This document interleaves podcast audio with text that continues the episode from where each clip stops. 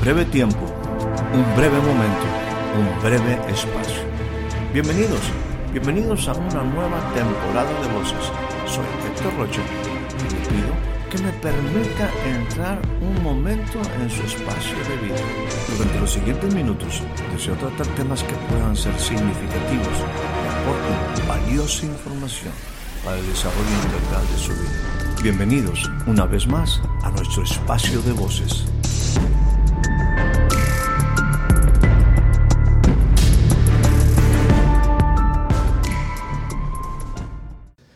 Dice en el Salmo, en el Salmo 73, en el versículo 21, no es la enseñanza, esto es gratis. Dígale, que está a tu lado, esto es gratis. Esto es porque Dios quiere bendecirte porque veniste y estás aquí. Esto no es la enseñanza, esto es un bonus. El, el, salmista dice, déjeme, es un pasaje sumamente interesante. Eh, déjeme iniciar con el capítulo 1, eh, el capítulo 73 del Salmo, versículo 1, nomás una declaración. Dice, ciertamente, diga conmigo, ciertamente, Dios es bueno para con Israel. Ciertamente Dios es bueno para con Israel. Dígalo, ciertamente Dios es bueno para con Israel. Diga, ciertamente Dios es bueno para conmigo. Ciertamente, sin ninguna duda, con toda seguridad, con toda convicción, a través de los años puedo decir que Dios ha sido bueno conmigo.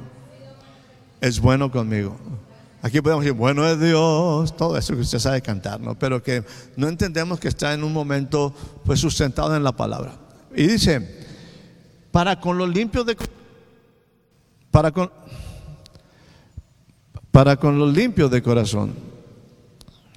Pero mire lo que dice versículo 2. En cuanto a mí,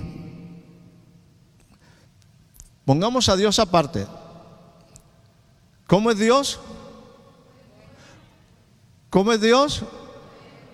¿Cómo es Dios? Aquellos que están en las redes, ¿cómo es Dios? Bueno.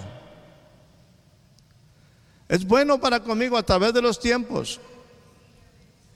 En cuanto a mí, ya no hablamos de Dios.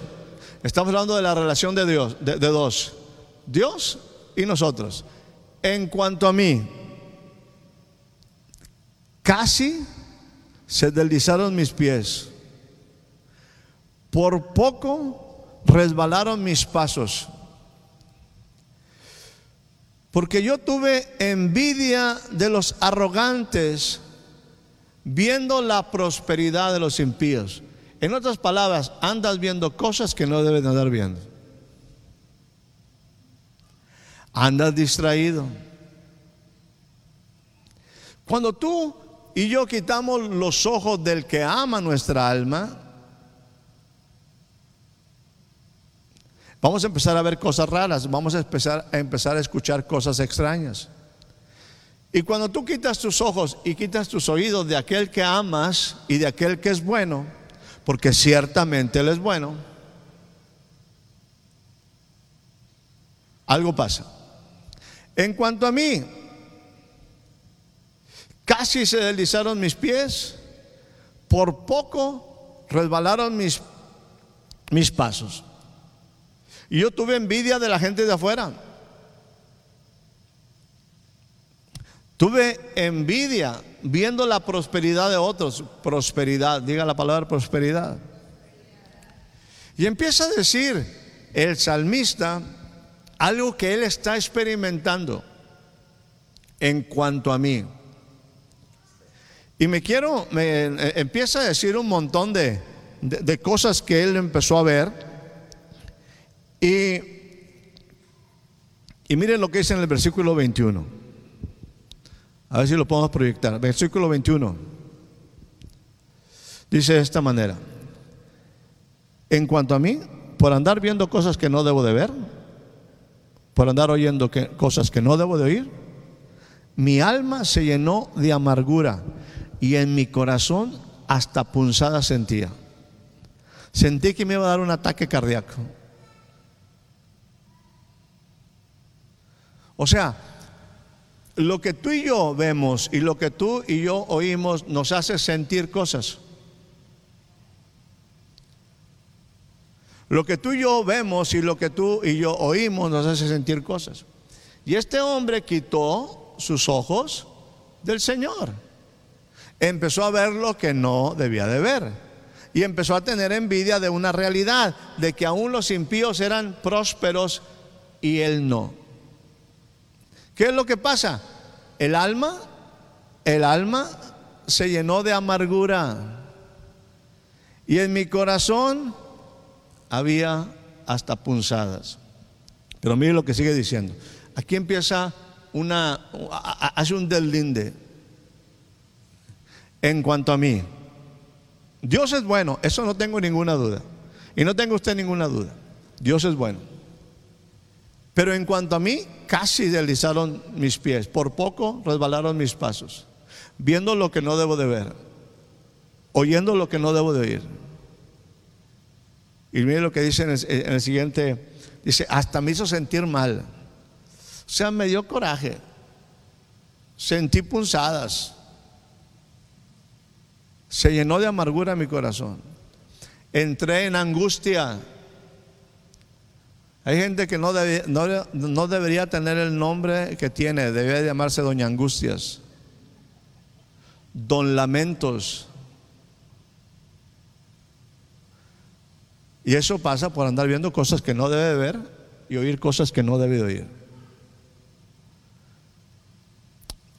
Pero aquí, insisto, él hace un deslinde, dice, tan torpe era yo. Tan torpe era yo. Mire lo que hace, él hace una descripción de sí mismo. En algunas versiones dice, era como una como un mulo como una bestia sin entendimiento. Porque cuando tú ves cosas, cuando usted escucha cosas que no debe escuchar, se cometen torpezas. Yo era como un mulo sin entendimiento. Literalmente aquí lo que dice en esta versión es, era como un una bestia delante de ti.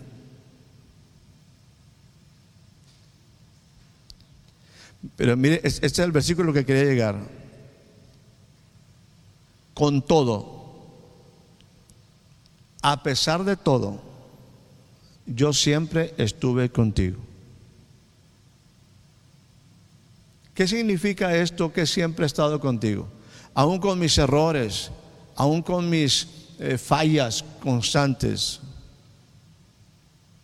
aún tu amigo soy. ¿Por qué? entendamos lo siguiente, no es por nuestra fidelidad, es porque es su fidelidad. Porque en este momento dése cuenta que aunque Él reconoce que Dios es bueno, que Dios no falla, que Dios sustenta, que, que, Dios, que Dios siempre está ahí, que Dios es eterno, que Dios es fiel a su pacto, que Dios cumple su promesa de amor, que Dios es Dios fiel. Nosotros en un momento fácilmente nos perdemos por lo que vemos y por lo que oímos. Y llegamos a ser así como una mula, como una, bestia sin entendimiento. O sea, pareciera que no tuviéramos entendimiento. Y a pesar de que en esta relación solamente hay una persona fiel, a pesar de que en esta relación solamente hay una persona fiel, que es Él,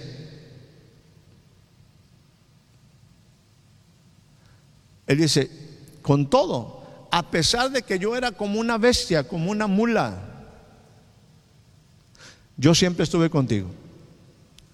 ¿Por qué? porque tú nunca te alejaste de mí, a pesar de que yo era como era, pensaba como pensaba y mis ojos estaban viendo lo que no debía.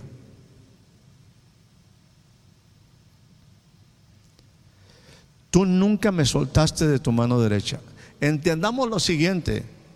Yo quiero enfatizar esto muy sencillo. Es por su fidelidad. déjeme deslindar esto adecuadamente. Porque pareciera que como que estas cosas solamente me pasan a mí y yo creo que sí.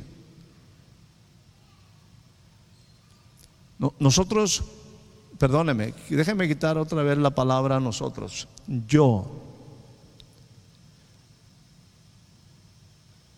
En mi caminar,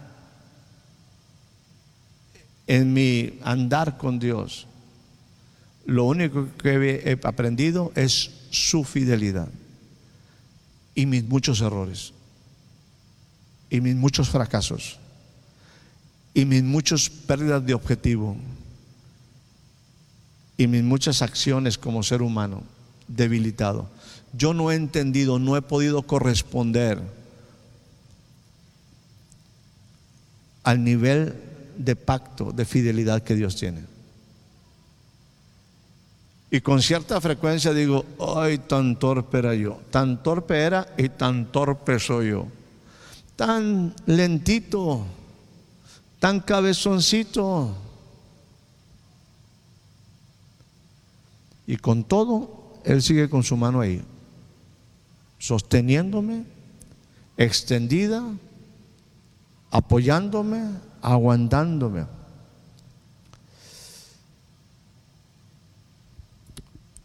me has guiado según tu consejo.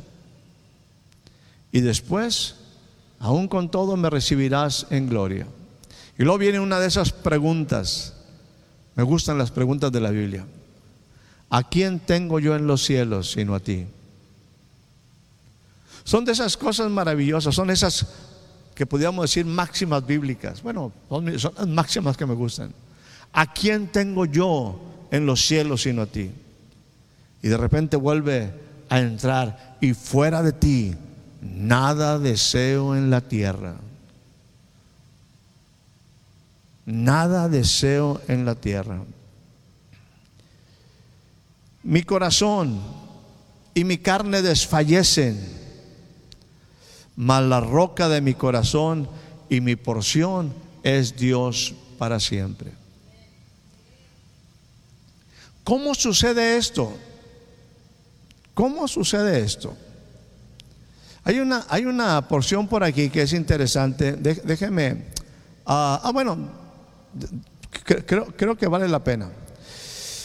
Fíjese, en el versículo 16, en el versículo 16, dice, cuando pensé, cuando pensé todo esto que estaba pensando, déjeme redundar, cuando medité en lo que estaba pensando, en la manera que yo, en lo que yo estaba viendo, cuando yo me di cuenta de lo que estaba oyendo, de lo que estaba viendo que no era adecuado, cuando pensé para yo entender esa situación fue duro trabajo para mí. O sea, porque fui confrontado con una realidad.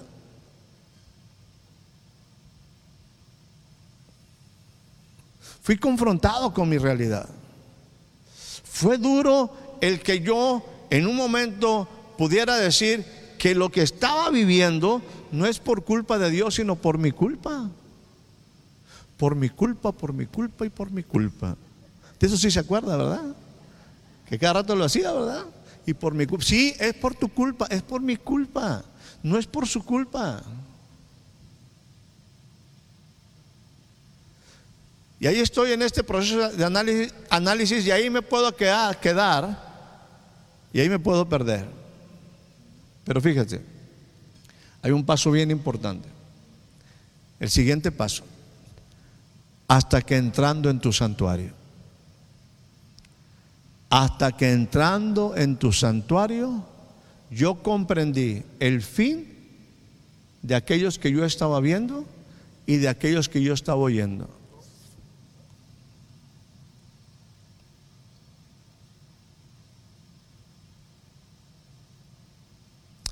comprendí el fin de ellos. ¿Cuál es tu fin? ¿Cuál es tu propósito? ¿Cuál es tu destino? Déjame decirte, si nosotros permanecemos en Él, hay un buen fin, hay un precioso destino, hay un maravilloso propósito. Entrar al santuario ubica nuevamente nuestra vida. Entrar en la presencia de Dios nuevamente ubica nuestra vida. Espero haya disfrutado de este breve espacio de voces. Soy Héctor Rocha. Hasta la próxima.